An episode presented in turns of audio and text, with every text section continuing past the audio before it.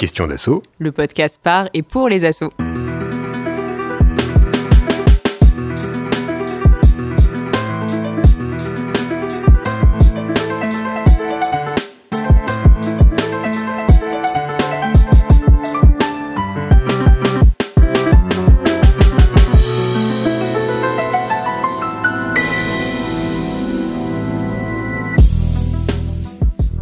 Ce n'est pas parce qu'une association est à but non lucratif qu'elle n'a pas besoin de financer ses activités et son fonctionnement. Les ressources propres des associations étant bien souvent limitées, celles-ci se tournent alors vers des aides, des aides publiques, autrement dit des subventions. Aujourd'hui, ces subventions prennent une place conséquente dans le modèle économique associatif et on les accuse d'un certain nombre de maux des associations. Elles seraient coupables d'être utilisées pour orienter l'action associative dans le sens souhaité par le distributeur de la subvention, mais également de nécessiter trop de paperasse, de discussions, de négociations pour des montants toujours plus faibles, voire de créer une dépendance des associations qui en bénéficient et qui ne peuvent plus s'en passer. Alors devient-on accro, devient-on dépendant à la subvention? C'est la question que nous vous proposons d'aborder dans ce premier épisode de Questions d'assaut, le podcast par et pour les assauts en partenariat avec la Maïf. Pour parler de ce sujet des subventions associatives, nous avons le plaisir d'accueillir l'association Fable Lab et sa représentante Domitil. Bonjour à toi. Bonjour. Nous serons accompagnés dans cette discussion par Mathieu, de la coopérative d'expertise comptable et de conseil Finacop, dédiée à l'ESS et particulièrement aux assos. On évoquera avec toi le seuil de non-lucrativité des associations, un sujet très lié à cette question de la subvention. Bonjour Mathieu. Salut à vous. Cet épisode de Questions d'assaut est réalisé par Guillaume Desjardins de Synchrone TV sur une musique de Sons of Nowhere. Vous pouvez vous abonner à Questions d'assaut sur votre plateforme de podcast préférée, sur Apple Music, Google Podcast, mais également Spotify, Deezer et SoundCloud. Vous pouvez également écouter ce podcast directement sur notre site web www.question au pluriel-assaut.com où vous retrouverez une version textuelle de ce podcast. Nous sommes très heureux d'être avec vous pour ce premier épisode de Questions d'assaut. Installez-vous confortablement, c'est parti.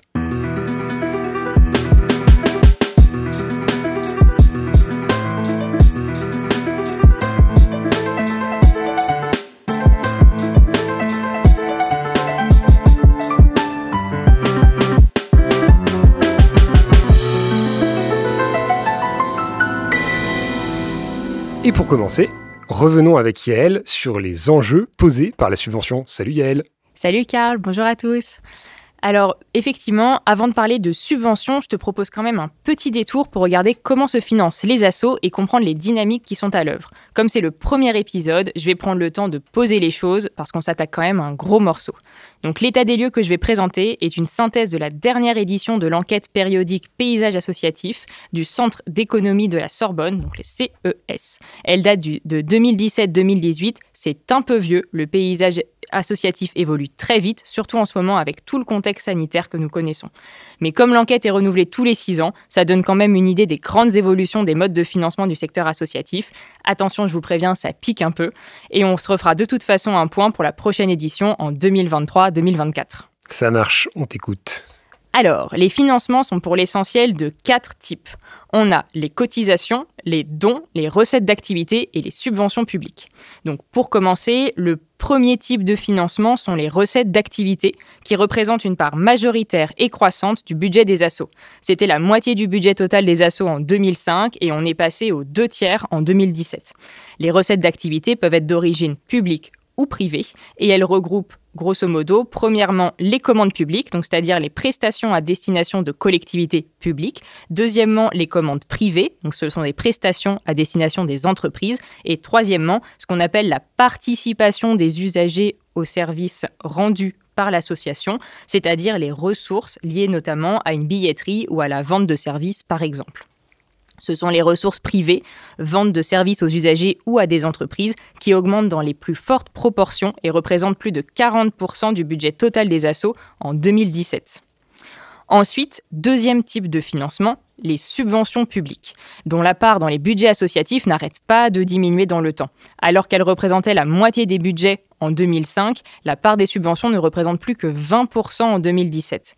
Contrairement aux commandes publiques où les associations doivent réaliser des prestations, des actions formatées par les acteurs publics, les subventions publiques laissent théoriquement plus de liberté aux associations qui sont à l'initiative des actions financées et donc elles peuvent développer des projets et expérimenter de nouvelles actions plus librement. Ça pose un vrai sujet, cette question de la proportionnalité des recettes privées versus subventions publiques, parce qu'en fait, mine de rien, ça montre que la majeure partie du paysage associatif français n'entre pas dans les critères de l'intérêt général dont on parlera justement dans un prochain épisode. Oui, c'est exact. Et donc, si je recontinue ma petite liste, la troisième euh, type de financement, après les recettes d'activité et les subventions, ce sont les cotisations qui représentent en moyenne, à peu près, un peu moins d'ailleurs, 10% du budget total des assos. Donc, la part des cotisations dans les budgets associatifs tend à diminuer dans le temps. Et pour ne pas entraver les adhésions et l'accès aux services rendus, les associations ont tendance à augmenter la part de leurs ressources provenant des ventes aux usagers et à contenir le poids des cotisations. Et enfin, dernier type de, financement, ce sont les dons et mécénats, qui sont une ressource finalement assez limitée des associations. Ils ne représentent en moyenne que 5% des budgets associatifs, même si ce sont des ressources qui peuvent être particulièrement importantes, voire déterminantes pour les assos humanitaires et militantes. On y reviendra dans un prochain épisode. Et donc là, tu nous as présenté des moyennes, mais j'imagine que ça évolue en fonction des secteurs et des activités, non? Oui, bien sûr. En fait, les équilibres varient selon les secteurs. Donc, quand on dit secteur, on entend il y a médico-social, sport, culture et loisirs, humanitaire et défense des droits, éducation et formation, etc. Mais ce qui est peut-être plus intéressant ici, c'est que les modes de financement varient également beaucoup en fonction de la taille et de l'ancienneté des assos. La quasi-totalité des subventions publiques vont en réalité aux associations les plus anciennes, qui sont aussi les plus imposantes. On parle ici d'assauts qui gèrent des budgets de plus de 500 000 euros et qui sont les plus employeuses.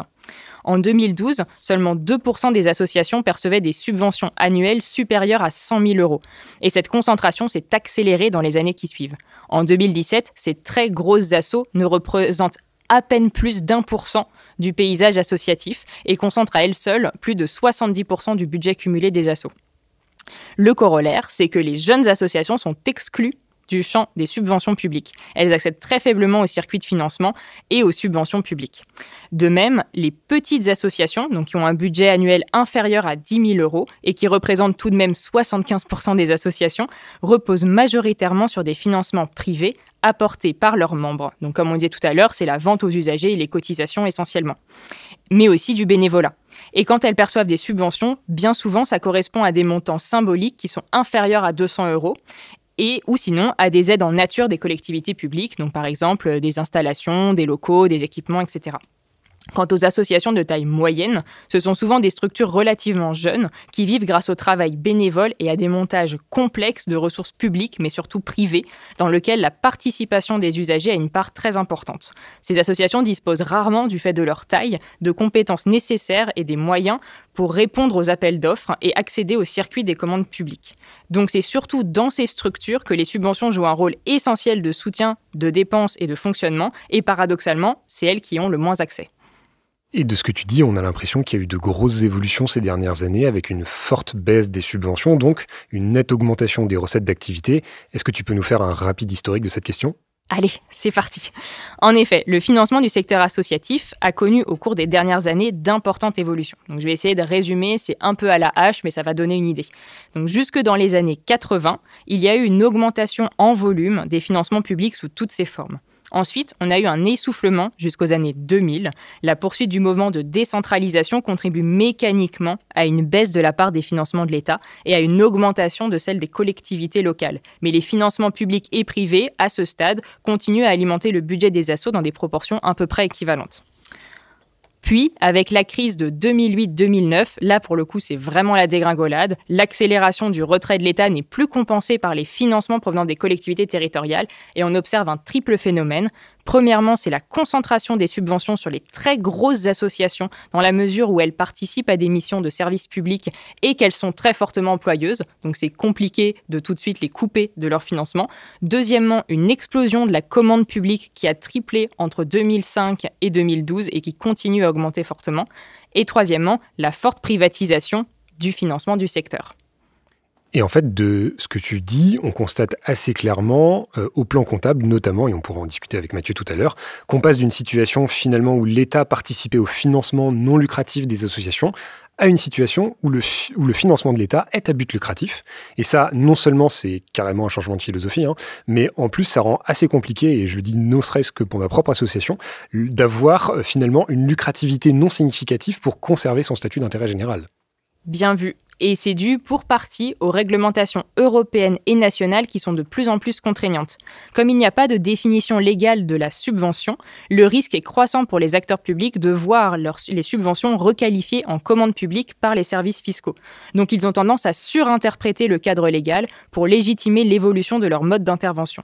Et pour une autre partie, ce changement de philosophie est aussi dû à la montée en charge des collectivités territoriales. Les régions et conseils régionaux ont tendance à, les régions et conseils régionaux ont tendance à préférer les financements du type commande aux subventions. Ça permet de formater les actions des assos en fonction des politiques locales et ça leur donne une meilleure visibilité. Pour le dire plus clairement, on assiste en réalité à un processus d'externalisation d'actions initialement produites dans un cadre public vers le secteur associatif qui est normalement moins cher. Donc pour résumer, les associations se retrouvent dans un contexte de raréfaction des ressources publiques, elles se confrontent à un cadre juridique et fiscal qui est de plus en plus contraignant. Bon bah, donc j'imagine que c'est pas sans conséquences sur leur fonctionnement. Effectivement, ça a plusieurs conséquences. Donc, premièrement, le paysage associatif tend à se structurer autour de deux pôles, comme j'ai commencé un peu à le dire, avec d'un côté une augmentation croissante du nombre des micro-associations qui animent la vie locale et le quartier, mais qui ont un poids économique finalement très limité, et de l'autre une concentration du poids économique des très grosses associations qui ont absorbé une partie des activités des associations de taille moyenne et aspirent désormais à la quasi-totalité des financements publics. Les associations de taille intermédiaire continuent de baisser en en nombre et en poids du fait de leur exclusion des circuits de financement public et de la forte baisse des emplois salariés, parce qu'en fait, bien évidemment, les deux sont liés, ce qui limite la professionnalisation de leurs actions. de fait, ce que tu dis, ça me parle, hein, parce qu'en tant que responsable d'une asso de taille moyenne, justement, qui essaie de se professionnaliser, eh ben, ça fait un peu froid dans le dos. Et deuxièmement, tu l'as dit, euh, la privatisation croissante du financement des assos accroît la dépendance des associations au contexte économique local et amène les actions à filtrer inconsciemment ou non, leur public. Donc très concrètement, premièrement, dans les territoires riches où l'activité économique est importante et le taux de chômage peu élevé, les collectivités locales ont davantage les moyens de soutenir le secteur associatif, alors que dans les territoires en déclin, alors même que les associations y auraient un rôle plus important à jouer, finalement, elles sont moins financées et moins soutenues. Et deuxièmement, avec le gel, les gels, les annulations de crédit, les délais de versement qui souvent sont très très longs, l'absence de paiement en avance, en fait, les financements publics deviennent de plus en plus des facteurs de fragilité et de précarité pour les associations. Paradoxalement, ils sont bien moins stables que des financements privés, donc c'est-à-dire des cotisations et des recettes d'activité, comme on le disait tout à l'heure. On observe de ce fait un déplacement des projets associatifs vers des publics dits solvables, c'est-à-dire des publics qui sont susceptibles de participer financièrement au service qui leur est rendu par l'association. On parle ici des usagers, mais aussi d'entreprises, ce qui pose pas mal de questions juridiques. On y reviendra avec Mathieu de Finacop. Ouais, et ça pose quand même là encore question parce que théoriquement une association ne devrait pas attendre de ses bénéficiaires qui justement ils puissent payer pour son action. C'est exactement ça. Et donc, troisièmement, cela a aussi des conséquences sur les actions et projets associatifs développés. La transformation des subventions en commande publique a pour effet Premièrement, d'instrumentaliser les associations, les associations en limitant leur rôle à celui d'exécutantes des politiques publiques et d'entraver leur capacité d'innovation sociale. Ce qui est assez préoccupant dans la mesure où cela constitue un obstacle au renouvellement de l'action associative d'une part, mais aussi au renouvellement des politiques publiques dont les évolutions s'inspirent traditionnellement des innovations qui viennent du champ associatif donc j'avais prévenu, c'est pas joli joli. Et c'est pour ça qu'on est très heureux d'avoir avec nous Domitil de l'association Fab Lab pour incarner un peu ce panorama et voir comment ça se traduit concrètement dans le quotidien des assos. Donc Domitille, rebonjour. Merci d'être avec nous pour parler de, de, ce sujet de subvention des associations. Donc Fab Lab, c'est une association d'éducation populaire que vous avez créée avec Léa il y a à peu près trois ans. Euh, et on souhaitait vraiment aborder ce sujet de la subvention avec vous, car depuis une longue date, vous avez cette pratique euh, des financements publics et que ça occupe aujourd'hui une place importante dans les discussions stratégiques que vous avez au sein de votre association. Mais pour commencer peut-être, et que pour celles qui nous écoutent aient un peu une idée euh, de ce que vous faites tout simplement au quotidien, et avant de rentrer tout de suite sur des questions d'orga, on va je vais te poser trois questions qui en fait vont être un peu la carte d'identité de l'assaut et c'est un et c'est un, un programme qu'on va essayer de renouveler à chaque début euh, d'épisode. Euh, donc pour commencer, peut-être, est-ce que tu peux nous décrire l'activité de Fab Lab et nous dire tout simplement en fait ce que vous faites? Donc euh, rebonjour. euh, Fable Lab, on, donc on, dit qu'on a un laboratoire d'expérimentation autour de la lecture et de l'écriture et l'expression. Donc on a créé cette association il y a trois ans avec Léa et on a toujours été entouré par un petit groupe de passionnés autour de ces sujets. Et l'objectif, c'est de rendre ces pratiques, euh, la lecture, l'écriture, l'expression, plus accessibles et en faire un vecteur d'émancipation pour les jeunes et les adultes. Concrètement, on va faire, on a deux axes de travail. On va créer du contenu et des ressources pour rendre la lecture, l'écriture et l'expression accessibles. Et on va essayer de diffuser ces contenus et ressources, soit directement nous en animant des ateliers, soit en les transmettant à d'autres associations qui ont des sujets proches ou qui veulent, ou qui veulent s'emparer de ce qu'on a fait. Ok, peut-être petite question de clarification euh, rapide. Euh, dans ce cas-là, ce sont les associations qui viennent vous voir? Euh, Oui, souvent c'est ça. Enfin, c'est un peu, enfin, c'est les deux. Enfin, elles viennent nous voir, euh, on les rencontre et on, on essaye de partager, en fait, de partager ce qu'on crée. Et ça, revient, ça rejoint notre sujet parce que vu qu'on va créer beaucoup de contenu et de ressources, on se demande si autour de l'open source, il n'y aurait pas aussi une manière de sortir de cette question de la subvention en développant nos activités économiques. Ok, bah on, garde cette question euh, sous le coude pour la suite. Peut-être du coup, deuxième question, est-ce que tu peux nous dire un peu comment vous vous organisez euh, tout simplement et qui compose votre association, euh, quels sont les différents collectifs à l'intérieur? Alors donc nous on est une association avec cinq personnes qui travaillent au, au quotidien, dont une salariée et quatre autres personnes qui sont régulièrement en freelance avec nous. Donc l'objectif c'est de continuer à essayer de salarier de plus en plus de personnes, mais voilà, on a tout. Les questions de budget euh, nous, nous retiennent pour l'instant, mais on doit avoir une deuxième personne salariée d'ici la fin de l'année. On a aussi un CA avec des personnes, un conseil d'administration avec des personnes euh, actives. Donc, euh, c'est le, en partie des personnes qui ont participé à construire l'association et puis des personnes qui nous ont rejoints au fur et à mesure. Et donc, le CA nous, nous appuie en fait sur les orientations stratégiques, par exemple, choisir un nouveau projet, décider comment on peut, penser à les orientations stratégiques. Et, euh, le, et en équipe, on va s'occuper de des questions plus opérationnelles. Et donc, en fonction de chacun nos, nos centres euh, d'activité, on prend nos décisions collectivement si on est impacté par, par les décisions à prendre. Je sais. Et, et, du coup, vous avez des adhérents classiques ou pas du tout? Pas beaucoup. En fait, nos adhérents, euh, c'est plutôt les personnes qui veulent participer à notre action et pas les gens qui vont venir à nos ateliers. C'est les personnes qui veulent s'investir sur le sujet de la lecture, de l'écriture, euh, réfléchir à comment est-ce qu'on peut rendre, euh, enfin, développer ces pratiques, mais pas, euh, pas les personnes qui viennent à nos ateliers, ni les associations qui veulent s'emparer de nos, de nos contenus. Je sais pas si c'est clair. Très clair, merci beaucoup. Et peut-être du coup maintenant, troisième question qui va tout de suite faire le lien avec le cœur de, de, de notre épisode aujourd'hui. Est-ce que tu peux nous dire plus précisément en fait comment vous êtes financé et, et, du coup comment, comment ça fonctionne? Alors c'est pas mal parce que notre AG est demain, donc j'ai pu me replonger dans les chiffres. Donc en 2020, on avait 90 000 euros de budget. Euh, on était donc en fait on est je pense dans le secteur des moyennes associations. On était assez contents parce que ça fait une belle augmentation alors que c'était une année difficile. Et on a à peu près 65% de subventions publiques, euh, 20% de dons euh, de d'entreprises, enfin ou de fondations d'entreprises et 15% de prestations. Voilà. Je ne sais pas trop vous dire, l'objectif c'est de continuer à augmenter cette part de prestations, euh, d'autofinancement, euh, et réfléchir peut-être un peu plus à la question des dons aussi euh, de, particuliers pour le futur. Et peut-être justement, bah, voilà, pour faire précisément la transition euh, sur le sujet qui nous intéresse et celle justement de la dépendance à la subvention versus euh, la question de devenir plus indépendant avec des prestations. Est-ce que tu peux nous expliquer si euh, l'équilibre que tu viens de décrire à l'instant, c'est quelque chose qui a toujours existé dans votre association ou quand, vous avez créé l'association, est-ce que vous aviez un modèle économique en tête qui était différent au départ que ce que vous avez maintenant? Bon, on est une jeune association, donc savoir quels sont les équilibres, c'est toujours un peu difficile. Euh, nous, on a toujours su qu'on allait devoir, ou enfin, on voulait toujours demander des subventions. on savait que c'était comme ça que ça marchait euh, de, notre, de nos précédentes expériences.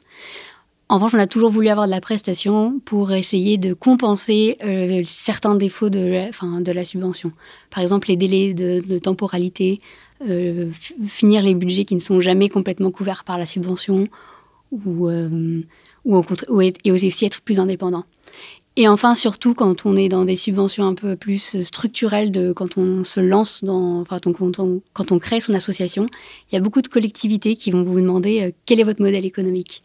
Et donc ça veut dire en fait derrière, est-ce que vous avez des revenus? Parce que il faut pas que vous soyez dépendant à la subvention, ce qui est toujours un peu étonnant quand on est une association parce que bah voilà, on n'a pas le droit, si on est d'intérêt général, d'avoir trop de revenus ou pas n'importe quel revenu. Et du coup, justement, tu, mentionnais à l'instant que de vos précédentes expériences, vous saviez que ça fonctionnait comme ça. Est-ce que tu peux nous dire justement, vous travailliez avant dans des secteurs associatifs? Euh, Oui. Alors moi, par exemple, j'ai travaillé dans une entreprise avec un agrément ESUS et dans une fondation. Et donc, euh, donc l'entreprise, c'était encore un peu différent, mais elle avait une fondation adossée. Et dans la fondation, c'était pas une fondation avec un fonds, elle allait chercher euh, des, des, des financements supplémentaires. Et donc, on, voilà, j'ai participé à cette recherche de fonds encore plus largement et comme elle était beaucoup plus grosse avec des problématiques euh, encore différentes. Enfin voilà, donc euh, on savait dans quoi on se, se jetait un peu. Vous aviez une idée effectivement de la façon dont ça pouvait fonctionner euh, au, sein du secteur associatif. Et donc du coup, est-ce qu'on peut dire que au départ, Fab Lab c'était une sorte de start-up ESS au sens où vous êtes freelance, professionnel au sein de l'association, ou l'idée était vraiment différente à la base? Euh, alors, je suppose que de l'extérieur, ça fait ça. Après, je n'adhérerais pas à cette image non plus. Euh, en fait, on est. Il y avait des choses qui nous gênaient dans la manière dont, ça pouvait marcher dans nos, dans nos précédentes expériences. Et donc, nous, on voulait recommencer avec, en essayant d'avoir un modèle qui nous plaisait, vraiment le modèle économique, mais aussi le modèle de fonctionnement, de prise de décision, de, et en même temps, euh, sur un sujet qui nous passionnait, donc la lecture, l'écriture, les mots, les langues. Et donc, c'est pour ça qu'on est parti, qu'on a voulu créer notre structure. Et j'espère qu'on ressemble pas vraiment. Enfin, qu'on a le côté agile des startups, mais pas le côté prédateur des startups, ça marcherait beaucoup moins. Euh, et, peut-être là-dessus, c'est intéressant dans la carte d'identité. À un moment, tu disais que vous cherchiez à salarier euh, de plus en plus et finalement ne pas euh, forcément trop utiliser ou, de ressources bénévoles. comment t'expliques ce choix-là? Euh, alors en fait, le choix du freelance, enfin, les ressources bénévoles, enfin, il y a deux choses différentes pour moi. C'est que les ressources bénévoles, on les prend. Enfin, si les gens veulent s'investir dans le projet, on, bah, bien sûr, venez. Enfin, c'est, il y a de la place pour beaucoup de monde. On a plein de projets passionnants. Vous trouverez votre place. La question, c'est plus les ressources freelance. Il y a des personnes euh, euh, pour qui ça marche bien, et d'ailleurs des métiers où ça aide les gens. Je pense que on a quelqu'un qui fait du graphisme chez nous. Je suis pas sûre que si je lui proposais d'être salarié demain, elle l'accepterait. En tout cas, certainement pas à plein temps. Et donc tout le monde ne peut pas être freelance, enfin, c'est une certaine forme de précarité, ça ne convient pas à tous les métiers et à toutes les personnes. Et puis en plus, euh, voilà, l'association elle pourra grandir que si aussi il y a un certain nombre de personnes qui s'y investissent euh, complètement. Enfin, on a vraiment un côté euh, pour animer des ateliers, pour créer du contenu, il faut qu'on y consacre du temps et pour que les gens puissent y se consacrer sereinement, pour nous, il faut qu'on propose un emploi salarié aux gens qui le souhaitent. Et peut-être, pour revenir à la création de l'association, est-ce que tu pourrais nous expliquer comment est-ce que se sont passés les premiers alors contrats, j'allais utiliser comme terme, mais peut-être que ce sont des subventions. Euh, est-ce que vous êtes allé chercher ces subventions, ces prestations, ou est-ce que, euh, ou, en tout cas, comment ça s'est passé, voilà alors, je crois que notre premier financement, c'était comme une prestation. Une petite prestation, mais quand même une prestation. Parce qu'en fait, souvent, pour les associations, il faut avoir un certain nombre d'années d'existence pour avoir le droit à, des, à des subventions. Donc euh, c'est pour ça qu'on a mis un... En fait, ça a, été vraiment long de lancer la démarche, déjà de trouver les bonnes portes d'entrée. Euh, et en fait, on a eu une toute petite subvention publique au début. Et donc, ce qui nous a permis de nous lancer, c'est plutôt des financements privés. Moi, je dis surtout souvent subvention privée, donc je trouve ça, un peu attention parce que je connaissais pas cette différence. Donc, les subventions publiques, elles ont mis un peu de temps à arriver. Et euh, on a eu, euh, bah, quelque part, on a eu de la chance qu'on a répondu un peu par hasard à un gros appel à projet du ministère de l'Intérieur qui nous a donné une très grosse euh, subvention au bout d'un an et demi d'existence. Et ça nous a lancé. Mais ce n'était pas un financement renouvelable. Donc après, il a fallu s'accrocher. Mais on a réussi à retrouver notre équilibre. Mais voilà, on a mis du temps à trouver les bonnes portes d'entrée. Et donc au départ, vous viviez principalement, si je comprends bien, plutôt de prestations privées? Alors, on faisait, on faisait, quelque chose d'encore plus de plus bizarre, on va dire, c'était qu'on travaillait à côté. Et en plus, on travaillait sur l'association, et donc là, plutôt bénévolement. Et on a réussi à commencer à se rémunérer en freelance au bout, au bout de plusieurs euh, mois, enfin 18 mois, 2 ans, je dirais. Et là encore, ça pose peut-être une question euh, euh, qui est pourquoi est-ce que vous avez spécifiquement choisi ce modèle associatif et pas forcément de partir sur un modèle plus entrepreneurial? Mais il y a quand même plein d'avantages, le modèle associatif. Déjà, on, pense que nos activités sont d'intérêt général. Donc l'association, elle vient de manière assez évidente. C'est très simple aussi de créer une association. il suffit juste d'être quelques-uns. on, on, rédige des statuts, on fait une assemblée générale et hop, on y va. Enfin, voilà, ça va, ça va vite. Et avec l'intérêt général vient aussi la possibilité de récupérer des dons, d'accéder à certaines subventions, qu'elles soient publiques ou privées.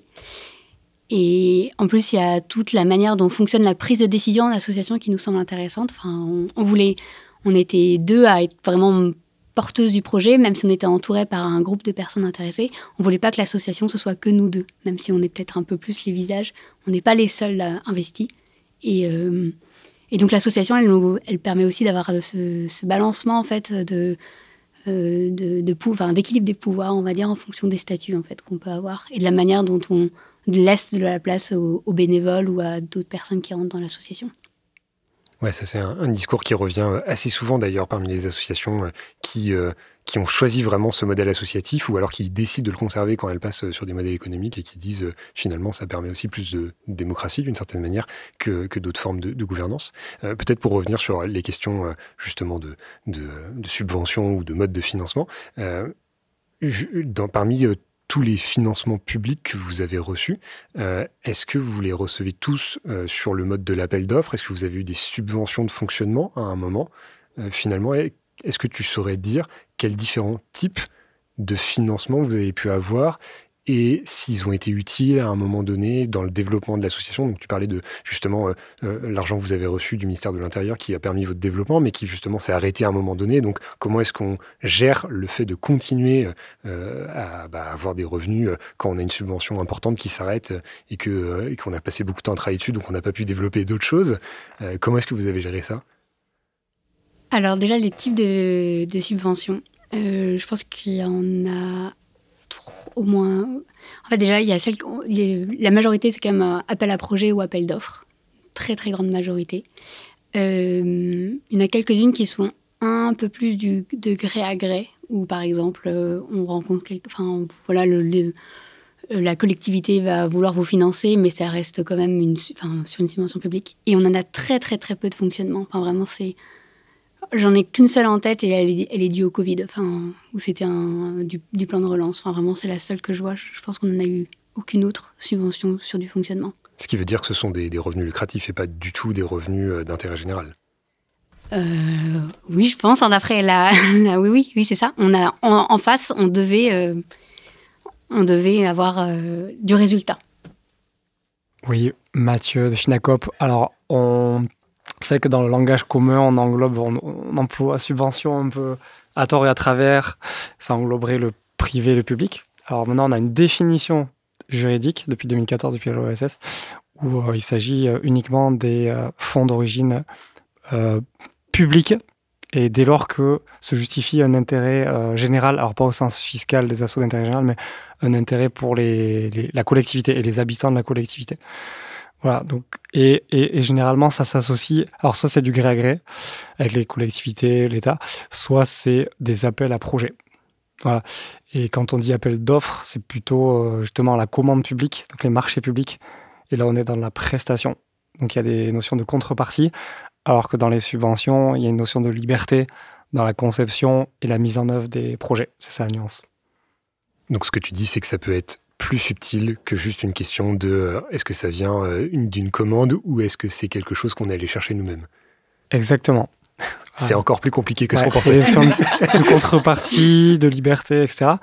Pas mal d'indices. Et, euh, et, tout ça, ça, alors, je le dis aussi, c'est pas que par rigorisme juridique et comptable, mais ça permet aussi de rendre compte du modèle économique. Est-ce qu'on est plus ou moins dépendant des subventions, donc publiques, ou du mécénat, donc plutôt des fondations et des entreprises privées, ou des dons Là, on est plutôt dans les particuliers. Et ça donne aussi une vision statistique. Ça permet à, des chercheurs, des chercheuses comme Viviane Tchernonog, qui fait des très bonnes recherches, de rendre compte de, ça aussi. Euh, super, merci pour cette clarification. Moi, j'avais vraiment une toute petite question parce que tu disais, bah, finalement, vous avez 2-3 ans d'existence et pourtant, tu disais que vous avez euh, quand même répondu à beaucoup euh, d'appels à projets, de, subventions, etc. Donc, je vais juste savoir, est-ce que tu peux juste nous donner une idée d'un nombre pour, pour qu'on se rende compte de l'effort que vous mettez dessus? Alors oui, parce que j'ai râlé il n'y a pas longtemps. Cet été, on fait un superbe projet qui a un parcours de lecture et d'écriture dans cinq villes en Seine-Saint-Denis. Ça va être magnifique. Hein. Si vous vous baladez en Seine-Saint-Denis, il faut le faire. Et pour ça, à l'origine, je devais répondre, on pensait répondre à un gros appel à, projet qui allait nous financer. Et finalement, ils nous ont dit, euh, c'était un appel à projet euh, public d'une collectivité territoriale.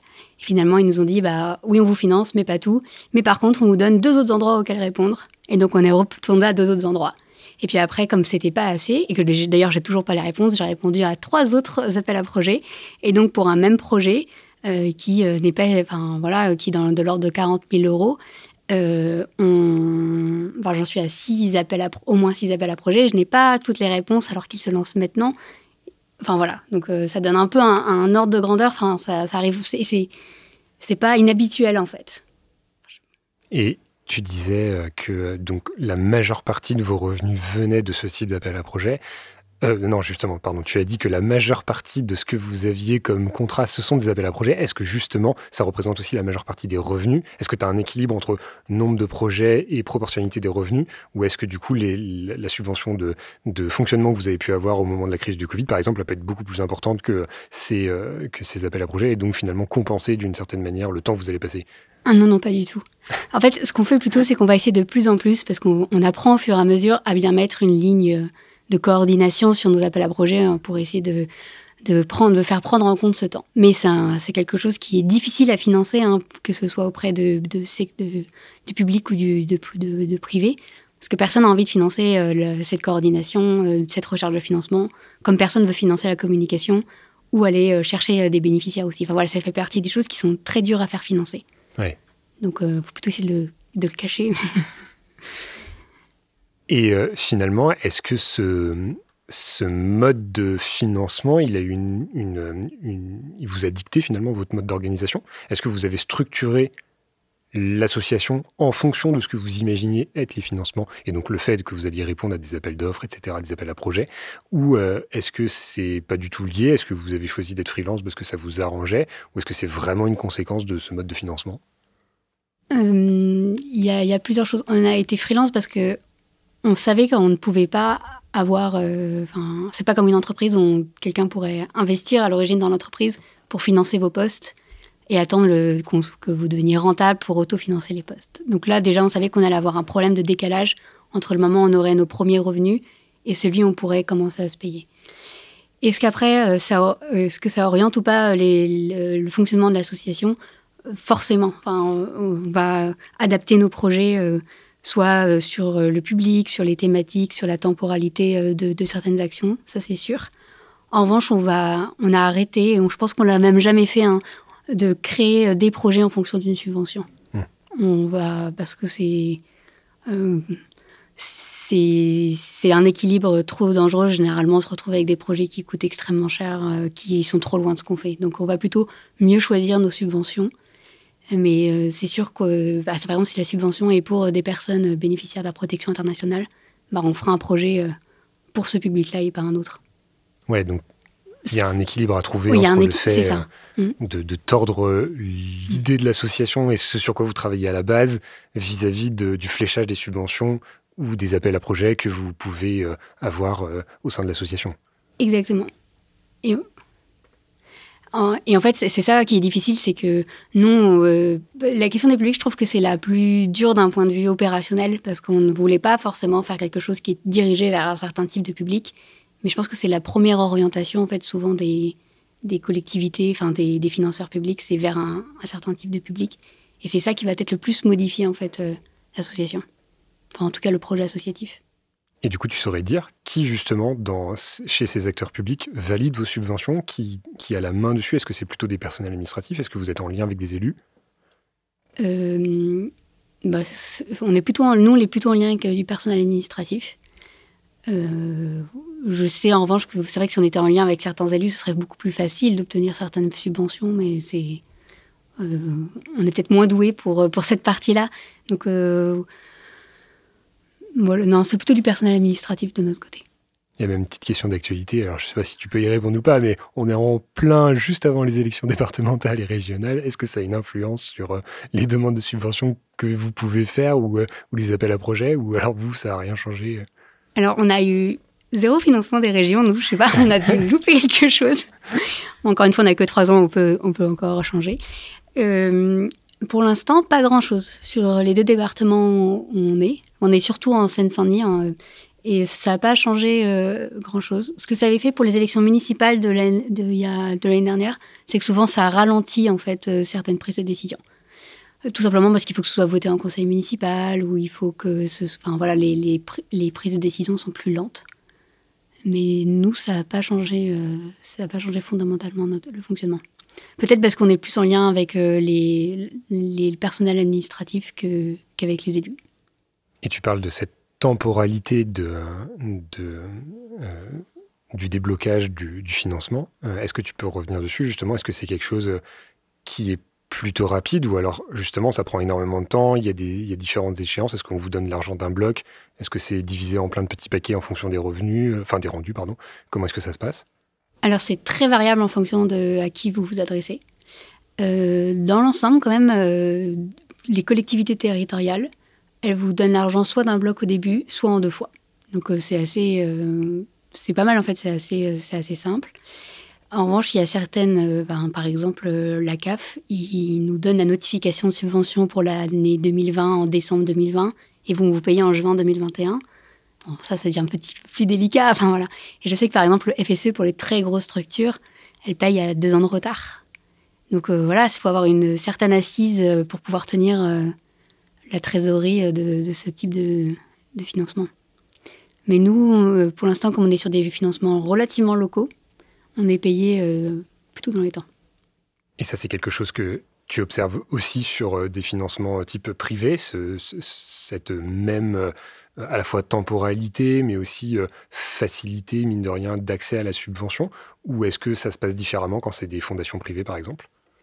Non, c'est pareil. Souvent, les fondations privées, soit ils vous payent en une seule fois, soit au début et à la fin. Donc en fait, je trouve que ça reprend pas mal le principe des prestations. En fait, hein. on est payé, on a un acompte et on vous paye la, la suite quand vous avez euh, quand vous avez rendu le projet.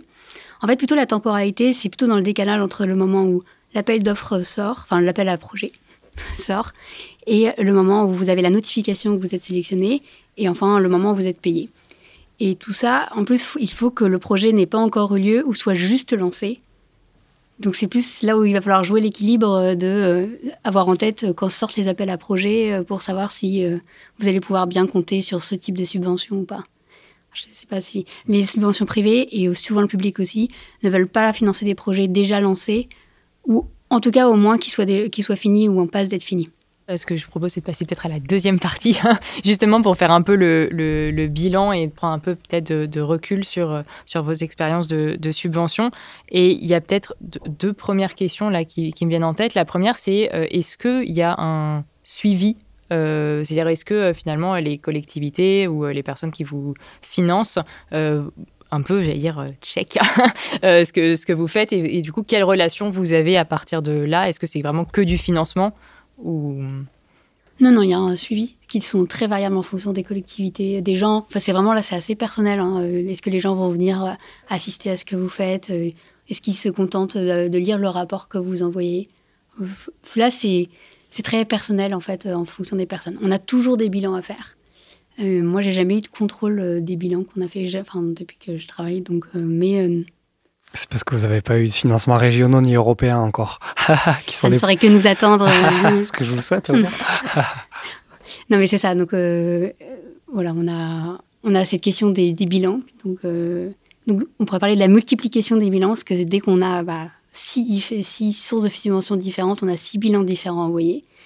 Mais le contrôle, il est, il est de personne à personne plutôt, au-delà de la question des bilans. Et aussi, euh, une question, parce que là, par exemple, tu nous prenais l'exemple tout à l'heure euh, du projet euh, que, que, vous avez. Vous êtes allé chercher, en fait, des, des financements. Mais du coup, comme on le disait tout à l'heure, c'est des financements généralement, par exemple, des appels à projets, donc qui ont quand même, qui sont bien délimités sur un champ précis. Est-ce que tu peux peut-être alors sur ce projet-là ou sur un autre, nous redire un peu comment est-ce que déjà est venue votre idée de projet au, départ, parce que j'imagine que ça, vient peut-être de, ça peut-être que ça venait de vous, et comment est-ce que les, subventions et les différentes injonctions euh, que vous avez eues quand vous répondez à, une subvention ou à une autre, ça a modifié votre projet ou pas? Et du coup, dernière question pour, pour ça, est-ce que, euh, enfin, à, quel moment vous avez peut-être encore un peu de marge de manœuvre et si possible, peut-être détourner des subventions? Il ne faut pas le dire, mais... Euh, Faire du surfinancement des dépenses, c'est ça? Euh, donc notre projet, donc je peux rester sur ce projet, peut-être que c'est ce qui est le plus simple. Donc euh, c'est un parcours de lecture et d'écriture. Tu, peux peut-être le décrire un peu pour nous donner un peu une idée concrète de ce que c'est. Euh. Alors concrètement, on va utiliser, on va proposer aux gens de se promener dans leur ville en suivant un parcours avec des petites boîtes dans lesquelles ils trouveront un morceau d'histoire et d'autres surprises, des invitations à poursuivre, à, à écrire l'histoire, soit directement sur le carnet, soit en nous envoyant leurs histoires. Et donc il y a plusieurs parcours sur cinq villes de Seine-Saint-Denis qui sont toutes mitoyennes. Euh, l'idée nous est venue l'année dernière, au milieu du premier confinement, parce qu'on devait animer des ateliers d'écriture et on savait qu'on n'y arriverait probablement pas. Et on s'est dit comment est-ce qu'on peut continuer à proposer une activité euh, culturelle euh, qui, qui recrée du lien malgré le fait qu'on n'est pas sûr de pouvoir refaire des ateliers. Donc c'est là où on s'est dit, ben, on va délocaliser, on va se mettre dans, dans la ville et on va proposer aux gens de le faire soit seul ou en groupe. Donc cette année, on s'est dit, bah, ça a très bien marché, il faut qu'on recommence en proposant aux gens de, euh, de poursuivre cette activité et cette fois d'animer un peu plus des ateliers autour du parcours. Euh, et là, on a été financé euh, par. Donc, on a. En fait, là, on, s'est appuyé sur un financement répétitif, qui revient, qui sont les contrats de ville. Et, on savait qu'on rentrait dedans parce qu'en fait, on est en quartier politique de la ville et de toutes les villes sur lesquelles on voulait aller travailler ont accès à ce type de financement. Euh, et donc, bah, en fait, c'est peut-être pas un super exemple parce qu'on n'a pas eu besoin de beaucoup bouger le projet. En fait, c'est plutôt que les contrats de ville, ils sont très attentifs au fait que vous créez du lien avec le territoire sur lequel vous, sur lequel vous voulez mener votre projet.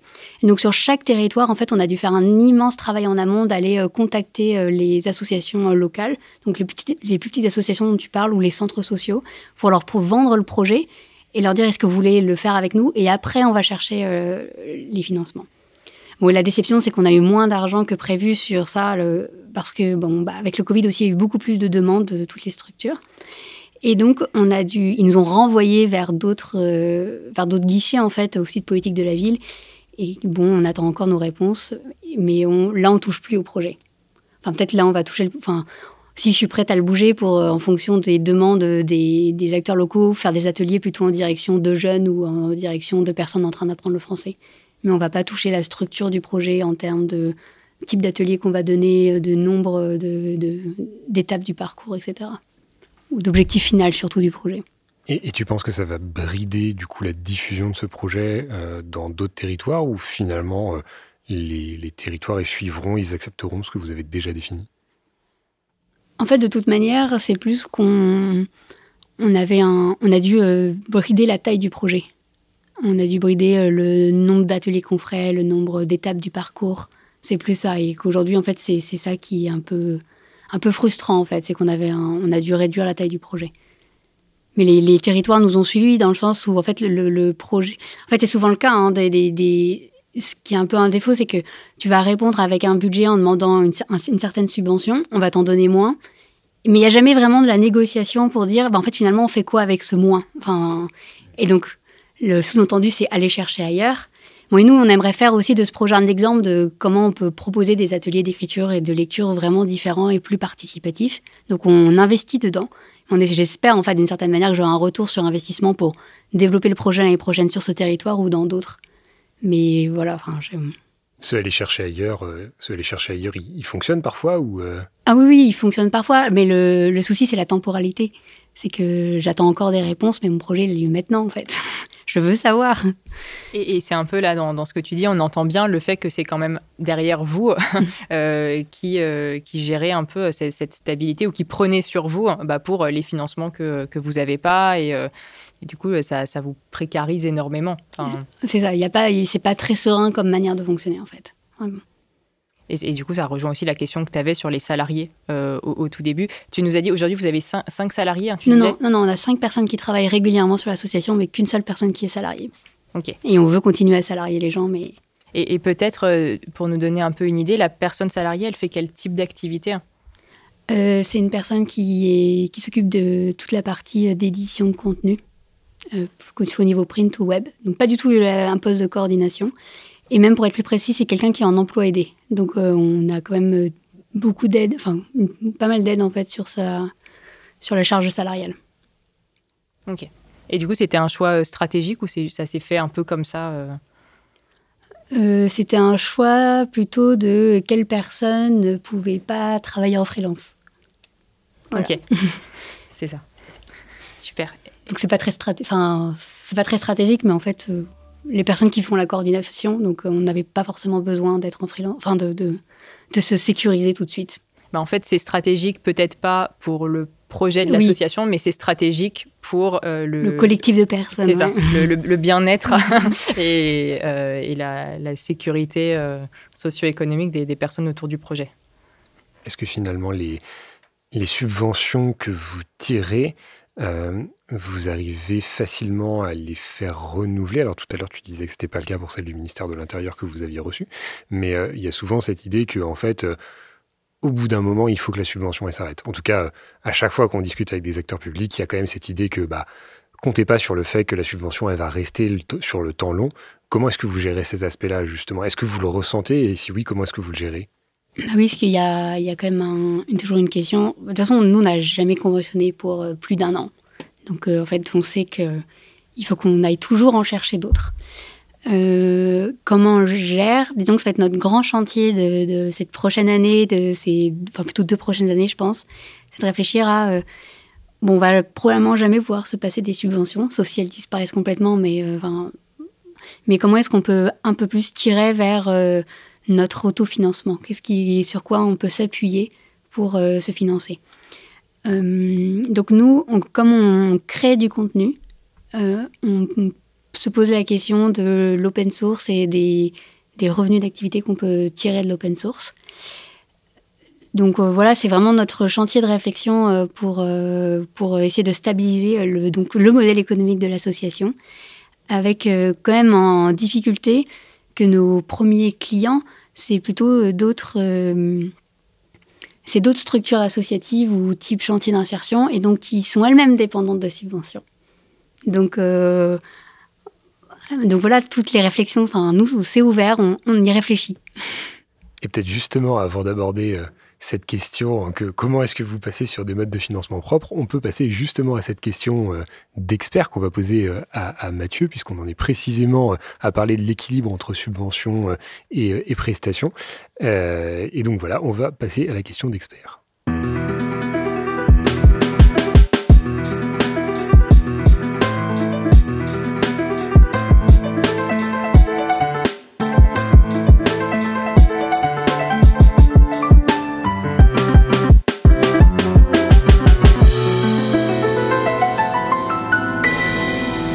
Et donc on se retrouve avec Mathieu de Finacop, euh, coopérative d'expertise comptable et juridique, spécialisée dans ces questions justement sur l'ESS et sur le monde des associations, pour parler d'un point assez précis mais qui finalement est quand même vachement important sur euh, ces questions de euh, subvention versus prestation, qui est la question du seuil fiscal de non-lucrativité.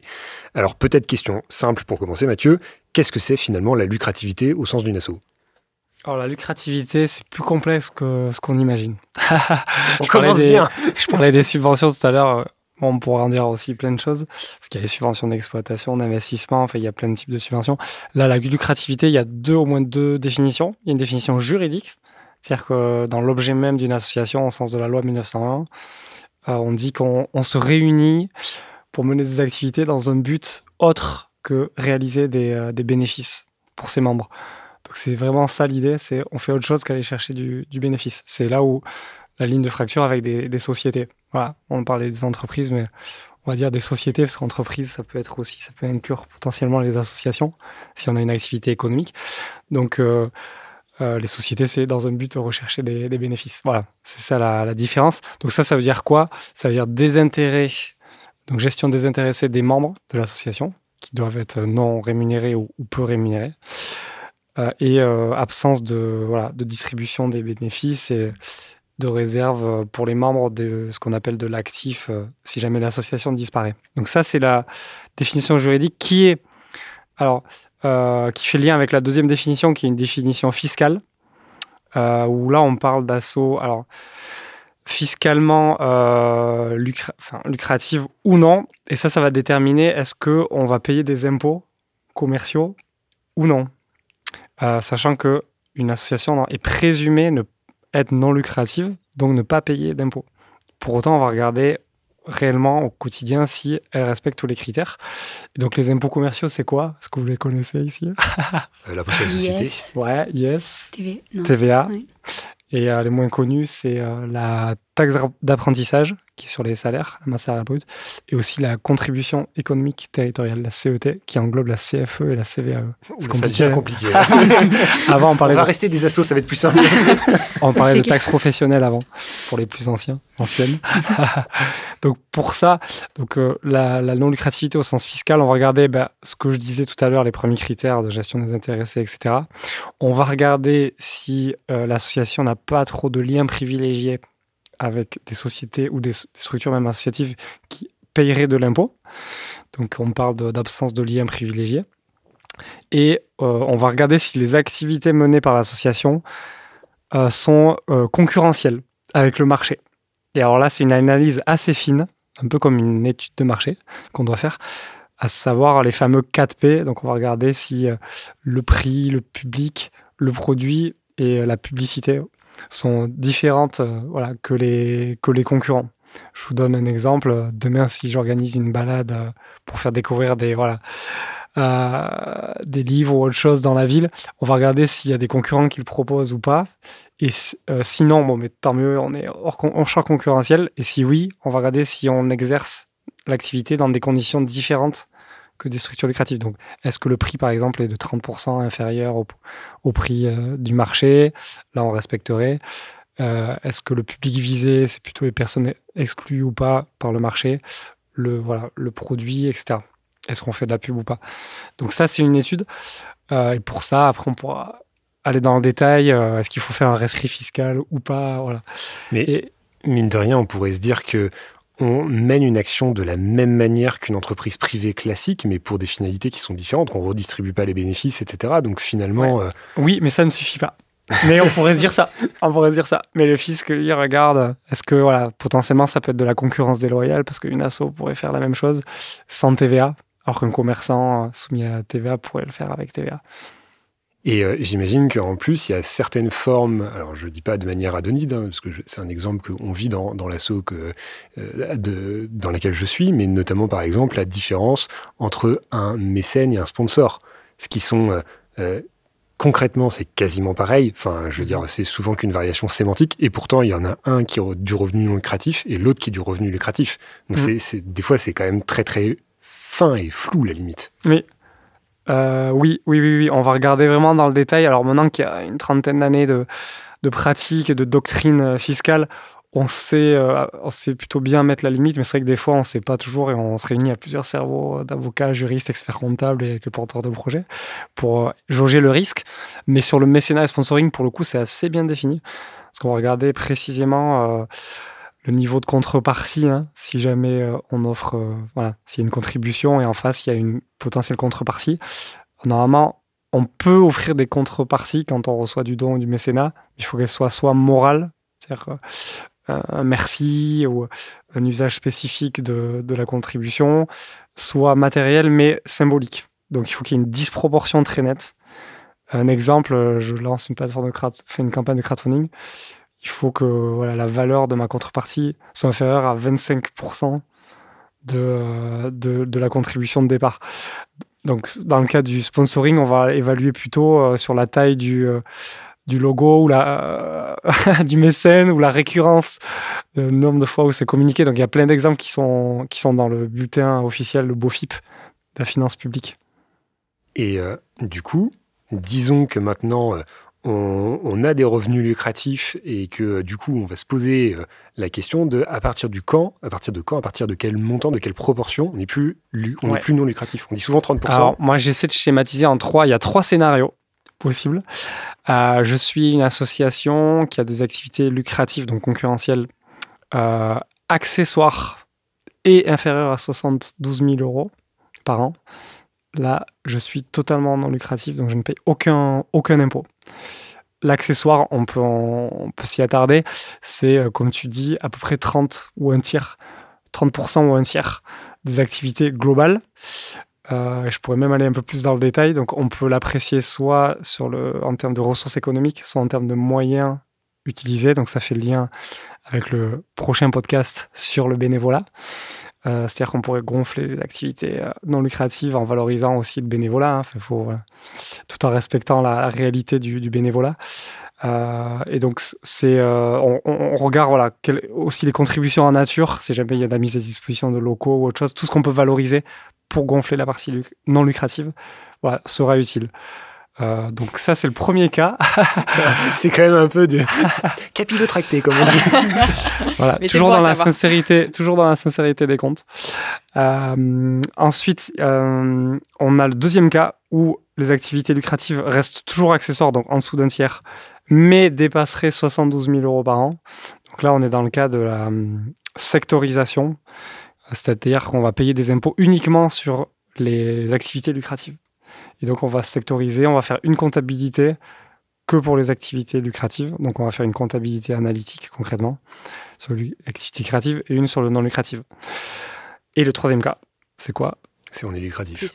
ouais, donc quand on a une, des activités lucratives qui dépassent 33%, donc elles ne sont plus accessoires. Et là, c'est imposition globale de l'association. Et pour éviter ça, ce qu'on préconise, c'est qu'on préconise une filialisation. C'est-à-dire qu'on va créer une société coopérative ou commerciale ou une association même fiscalisée à côté pour isoler les activités lucratives. Et parfois, on va même le faire dans le cas numéro 2 pour éviter la sectorisation aussi, si on ne veut pas s'embêter à payer que sur la partie euh, lucrative. Mais le, fait de filialiser la, structure juridique qui aurait les revenus lucratifs, finalement, est-ce qu'elle va reverser ses bénéfices, j'imagine, à, la, première structure? Donc finalement, ça reste des revenus lucratifs. Est-ce que ça change vraiment quelque chose à la fin? Hein euh, Oui, parce qu'on va reverser qu'une partie, à savoir les éventuels euh, dividendes, voilà, qui seront des ressources euh, lucratives, mais voilà, ça ne sera pas à hauteur du chiffre d'affaires, ça sera beaucoup moins important on a l'impression que c'est souvent des montages extrêmement complexes. on voit plein d'assauts autour de nous qui, effectivement, ont une structure non lucrative, une structure lucrative, des fois plein d'autres trucs à droite et à gauche. C'est hyper compliqué à comprendre. On ne sait jamais trop où donner de la tête. On ne sait jamais même si c'est une bonne idée de faire ça. Est-ce qu'il ne faut pas juste accepter qu'on soit lucratif, point barre? Alors, je te dirais, ouais, si on veut simplifier la vie, c'est toujours mieux de garder une seule structure. Euh, ensuite, si on veut maximiser euh, le type de ressources, et là on revient au sujet, est-ce qu'on doit être dépendant des subventions ou ben, dépendant du mécénat, etc. Ça pose la question finalement de l'hybridation, la diversification des ressources pour éviter d'être dépendant d'une seule catégorie de ressources. Et euh, malheureusement, on ne peut pas cumuler toujours tous les avantages. des fois, c'est un peu le serpent qui se mord la queue parce qu'on dit ouais, il y a moins de subventions, donc il faut plus de ressources privées. Donc des fois, tu vas faire plus de ventes tu vas pas toujours être sûr d'avoir l'intérêt général, etc. Donc là, tu peux arriver à des situations à devoir fiscaliser. C'est pas toujours préférable parce que si ça t'empêche de, par exemple, d'avoir du mécénat, ça peut être problématique. Donc euh, après, on peut aussi euh, devenir lucratif et s'appuyer sur euh, une autre association ou un fonds de dotation ou une fondation pour mener nos activités d'intérêt général. Voilà, ça peut aussi permettre de renouveler des partenariats, recréer des partenariats avec d'autres structures aussi. Et j'ai peut-être une dernière question euh, pour finir. Euh, justement, cette question du seuil de lucrativité, j'ai l'impression qu'elle revient tout le temps. Est-ce que toi, parmi euh, les, les assos que tu peux rencontrer à travers Finacop, c'est quelque chose qui est justement très systématique? Est-ce que c'est juste un problème que Yael et moi on se pose depuis 4 ans sans arriver à résoudre? Ou est-ce que c'est quelque chose qui est vraiment un vrai problème de toutes les assos? Et j'ai d'autant plus le sentiment que en fait, on nous pousse, et c'est ce que tu disais un peu Domitil tout à l'heure, c'est qu'on nous pousse à aller finalement de plus en plus vers des revenus lucratifs quand on, quand on a des subventions, parce qu'on nous dit, ah oui, mais il ne faut pas que vous soyez dépendant aux subventions. Et donc finalement, on a ce besoin de garder cet équilibre 30-70, 30%, 70%. Est-ce que c'est quelque chose que tu constates au quotidien ou pas? Oui, nous, on a des, concrètement des juristes qui font que ça, des missions. alors, il y a deux niveaux évaluation, audit de la non-lucrativité et de l'intérêt général, parce qu'on n'en a pas parlé, mais il y a deux étages dans la fusée. C'est un peu comme ESS et ESUS. Voilà, il y a une proportionnalité des avantages par rapport aux engagements. Donc la base, c'est non-lucrativité. Ensuite, pour arriver à l'intérêt général, c'est les mêmes critères que la non-lucrativité. Mais à ça, tu ajoutes une, contrainte qui est de devoir respecter, être dans une liste d'activités éligibles. Donc pour raisonner à l'inverse, il y a des activités qui ne sont pas éligibles. Par exemple, si je suis non lucratif mais que je fais du plaidoyer, là c'est considéré comme euh, trop indirect en termes d'intérêt général, donc le fisc refuse. Euh, ou si je fais de la recherche fondamentale, par exemple. Donc c'est le genre de mots-clés qu'il faut pas mettre ni sur le site web, ni dans les statuts, ni, ni dans la demande. Enfin, la demande, le potentiel rescrit. Euh, et nous, on, donc on va, on va être vigilant par rapport à ça. Et on va, hum, après, en termes d'opportunité de faire le rescrit, fameux rescrit fiscal ou pas, on conseille dans 90% des cas de ne pas le faire. Pourquoi? Parce qu'il y a des directives de Bercy, donc des, centres des impôts, de, dire non dès qu'il y a le moindre doute sur est-ce qu'on est non lucratif ou d'intérêt général, parce qu'il y a du coup deux types de rescrits. Euh, donc, euh, on préfère dire aux structures faites votre autodiagnostic. Nous, on vous aide à le faire euh, et on va même jusqu'à produire une attestation. S'il y a un financeur qui demande le fameux rescrit, on dit non, mais vous savez, comme nous, c'est une hypocrisie. très peu de structures ont, ce rescrit. Donc, soit c'est une attestation du président de la présidente, soit s'il y a besoin de, de Finacop qui se positionne sur les critères. Ok, super. Bah, merci beaucoup en tout cas pour tous ces renseignements. Et je repasse la main à Yael pour la dernière partie euh, de cet épisode. Bah, merci beaucoup Mathieu pour, pour, toutes ces, pour toutes ces précisions sur le seuil de non-lucrativité. Et peut-être justement, euh, Domitil, euh, vous, sur cette question du seuil de non-lucrativité, est-ce que c'est des questions que vous vous êtes posées en, interne ou pas spécialement et comment vous y avez répondu Alors nous, on est en train de se poser la question plutôt, puisqu'on veut... Donc on est loin de du, 30, du 30% comme du, du, seuil, euh, du seuil, mais on pose pour deux raisons. Donc déjà, ce qu'on veut augmenter euh, cette part de, euh, des prestations dans, dans la globalité de notre, de notre bilan. Et aussi parce que on, vend, on vend des, livres de vocabulaire illustrés, on veut vendre d'autres choses, enfin d'autres du matériel. Et donc se pose la question de la TVA et de récupérer la TVA, qui est quand même assez importante, surtout quand on vend avec un intermédiaire. Donc euh, voilà, c'est dans notre questionnement, dans notre questionnement aujourd'hui. Euh, et enfin, je... on, avance doucement parce ça va avec la question de notre modèle économique, de, de ce qu'on va vendre, pas vendre, de comment on garde bien l'intérêt général quand même en première en premier lieu, ou alors est-ce qu'on on va vers une coopérative plutôt. Enfin, pour l'instant, on est plus parti sur rester une association. Ok. Et, euh, peut-être, je, crois qu'on l'a pas forcément abordé tout à l'heure, mais euh, il y a quand même des. Est-ce que tu peux nous donner un exemple un peu précis de cas où vous avez fait de la prestation euh, et de comment du coup ça, ça peut être. Enfin, comment vous l'avez-vous vécu en tant qu'asso qui, qui répond à une commande? Parce que du coup, c'est vraiment ça, que, ce soit pour du public ou, du privé. Et, du coup, comment vous avez vécu ça par rapport à d'autres modes de financement? Assez bien parce que c'était beaucoup plus simple. non, mais c'est vrai, c'était. Euh, en fait, on est. La plupart du temps, on, vient nous chercher, ou en tout cas, c'est du gré à gré. On connaît, on connaît les personnes avec qui on, va faire la prestation. Et, en fait, ce qui est intéressant avec la prestation, c'est que souvent, on a, on a testé euh, les activités qu'on va proposer en prestation. Euh, peut-être parce que par exemple on a été financé pour les créer dans le cadre de subventions publiques et après on va pouvoir les reproposer en prestation. Donc on va pouvoir approfondir ce qu'on a fait, ce que euh, voilà c'est aussi un problème, c'est que on n'a pas le temps de finir nos projets ou en tout cas de les, de les répéter, de les approfondir et la prestation va nous permettre ça. Après c'est aussi parce qu'on on est en prestation auprès d'associations, de chantiers d'insertion, donc qui qui sont avec nous pour faire de l'innovation sociale et, trouver de nouvelles manières d'accompagner les personnes. Donc euh, ça aide d'être toujours dans cette création, même dans le cadre de la prestation c'est quand même un peu paradoxal quand on y pense. ça veut dire que, en fait, vous vous faites. Euh, enfin, en gros, il y a un peu les subventions. D'ailleurs, je crois que tu l'as très bien dit au, tout début, qui vous permettent de vous lancer un peu euh, sur, euh, sur un sujet. Mais d'ailleurs, pas de vous lancer complètement, parce que c'est rare d'avoir toutes les subventions pour mener à bien le projet. Et après, c'est ce qui vous permet de, de, de pouvoir passer. Enfin, de, de pouvoir revendre ce, ce sujet-là et du coup d'être dans une logique marchande de vos propres services, ce qui pose la question dont on parlait au tout tout début, qui est le public et de la solvabilité de tes publics. Alors toi, tu dis du coup que c'est sur des associations qui sont aussi des acteurs précaires. Euh, est-ce que c'est une réflexion que vous avez un, peu en interne ou, est-ce que vous voyez une évolution de, de vos, bah, tout simplement de, vos, publics euh? Alors non, on n'a pas d'évolution de notre public.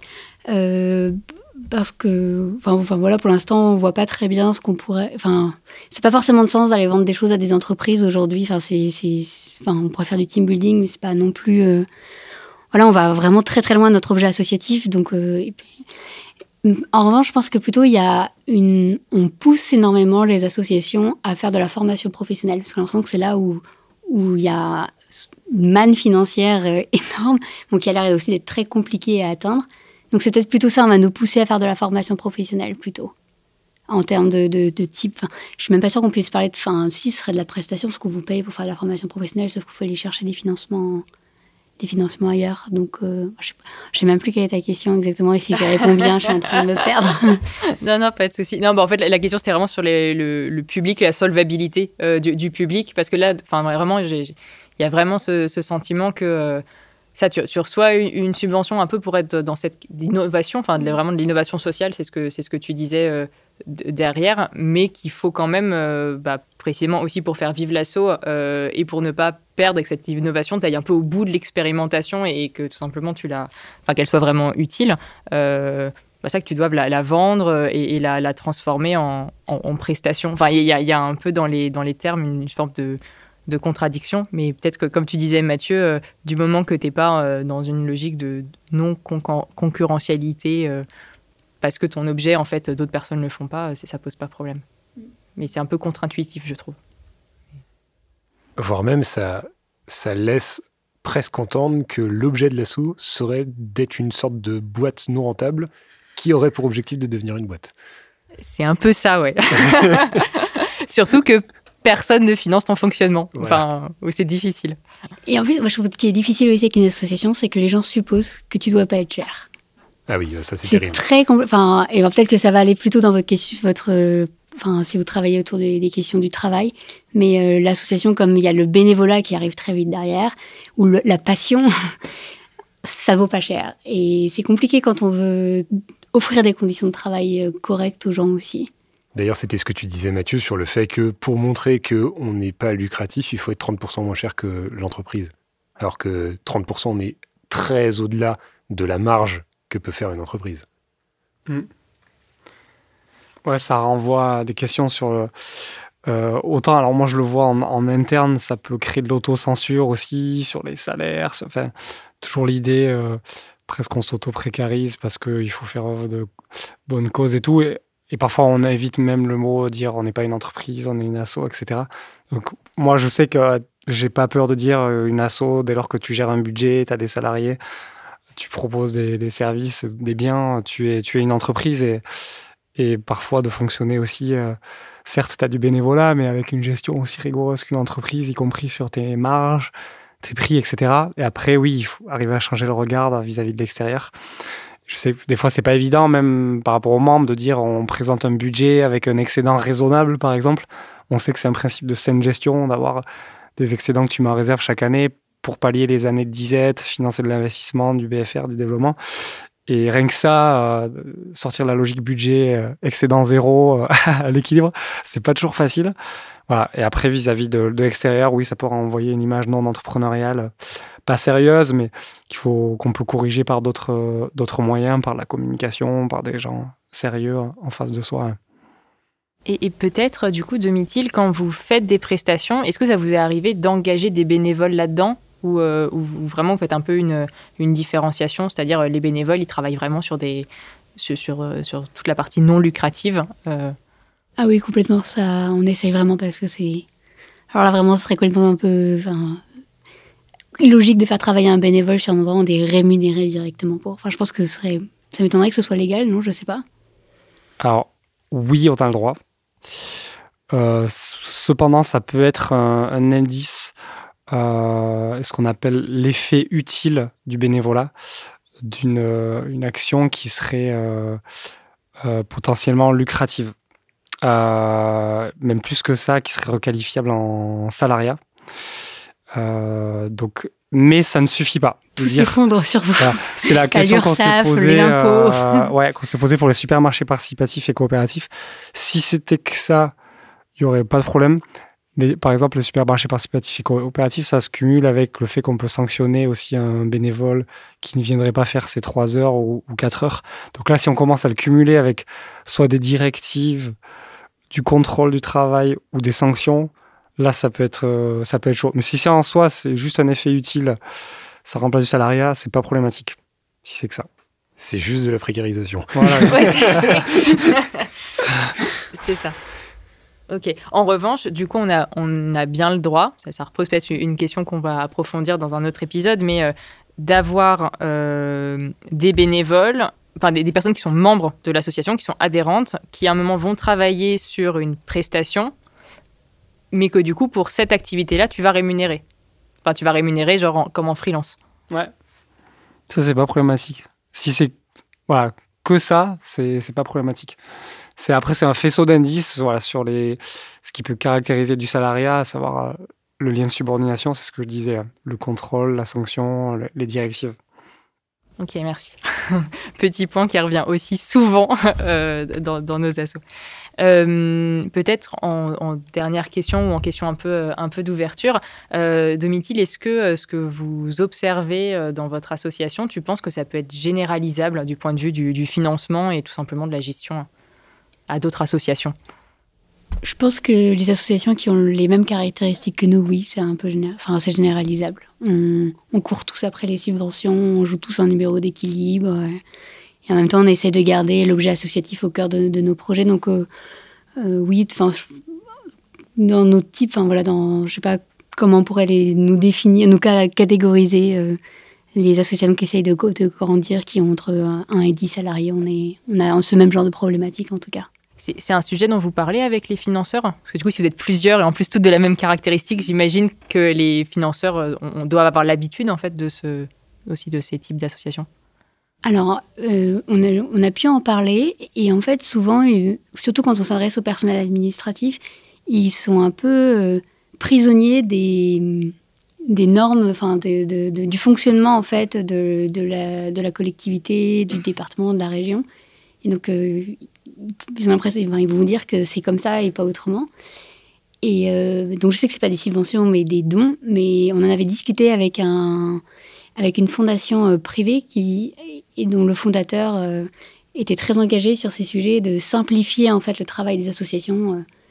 Mais bon, je pense que c'est aussi changer la logique de gens euh, qui travaillent depuis longtemps. Dans, enfin, j'ai l'impression que ça fait longtemps que ça marche comme ça et bon, bah, ça, c'est un long travail de revenir en arrière. Après, il y a aussi de plus en plus d'aides sur le changement d'échelle, d'aides privées ou publiques. Par exemple, il y a eu les programmes La France engage et French Impact aussi, alors, toujours dans la, sauce un peu Startup Nation, etc., l'innovation, tout ça, tout ça. Mais c'est vrai que derrière, euh, ça donne accès à des aides et de l'accompagnement très pointu sur euh, le changement d'échelle, comment je m'outille, je, crée des procédures, j'embauche des gens, etc. Donc ça peut être euh, des, des, phases critiques où il y a un besoin fort d'accompagnement. Il y a aussi les dispositifs locaux d'accompagnement, les DLA dans ces phases clés euh, de mutation, ça peut être bien de faire appel à ce dispositif parce que c'est du consulting du coup gratuit. en général, c'est 3 à 10 jours d'accompagnement. Ah, c'est super intéressant ça. Je note l'idée pour ma propre. DLA. bah, merci, merci à tous les deux, merci Domitil de nous avoir accompagnés et d'avoir répondu à nos questions pour ce premier épisode de Questions d'Assaut, le podcast par et pour les assos. Merci Mathieu également de nous avoir éclairé, éclairé sur cette question du seuil de non-lucrativité. Et puis évidemment, merci à vous de nous avoir écoutés. On espère que ce premier épisode vous aura été utile, que vous aurez pris plaisir à l'écouter. Si notre discussion a pu faire écho à des situations que vous avez pu vivre, nous vous invitons chaleureusement à nous le dire en nous envoyant vos témoignages par email à l'adresse hello-question au pluriel-asso.com que vous retrouverez dans la description de cet épisode. Et pour rappel, vous pouvez nous suivre sur votre plateforme de podcast préférée, sur SoundCloud, Spotify, Deezer, Apple Music ou Google Podcast. Vous pouvez également vous abonner à notre newsletter pour ne manquer aucun épisode et vous retrouverez toutes les informations, les liens et les ressources que nous avons évoquées durant notre discussion sur notre site web. Cet épisode a été réalisé avec le soutien de la Maïf qui finance ce podcast. Aujourd'hui, c'était Guillaume Desjardins de Synchrone TV qui était à la réalisation et la jolie musique que vous allez maintenant entendre est l'œuvre de Sons of Nowhere. Merci de nous avoir écoutés et rendez-vous le mois prochain pour un nouvel épisode de Questions d'assaut.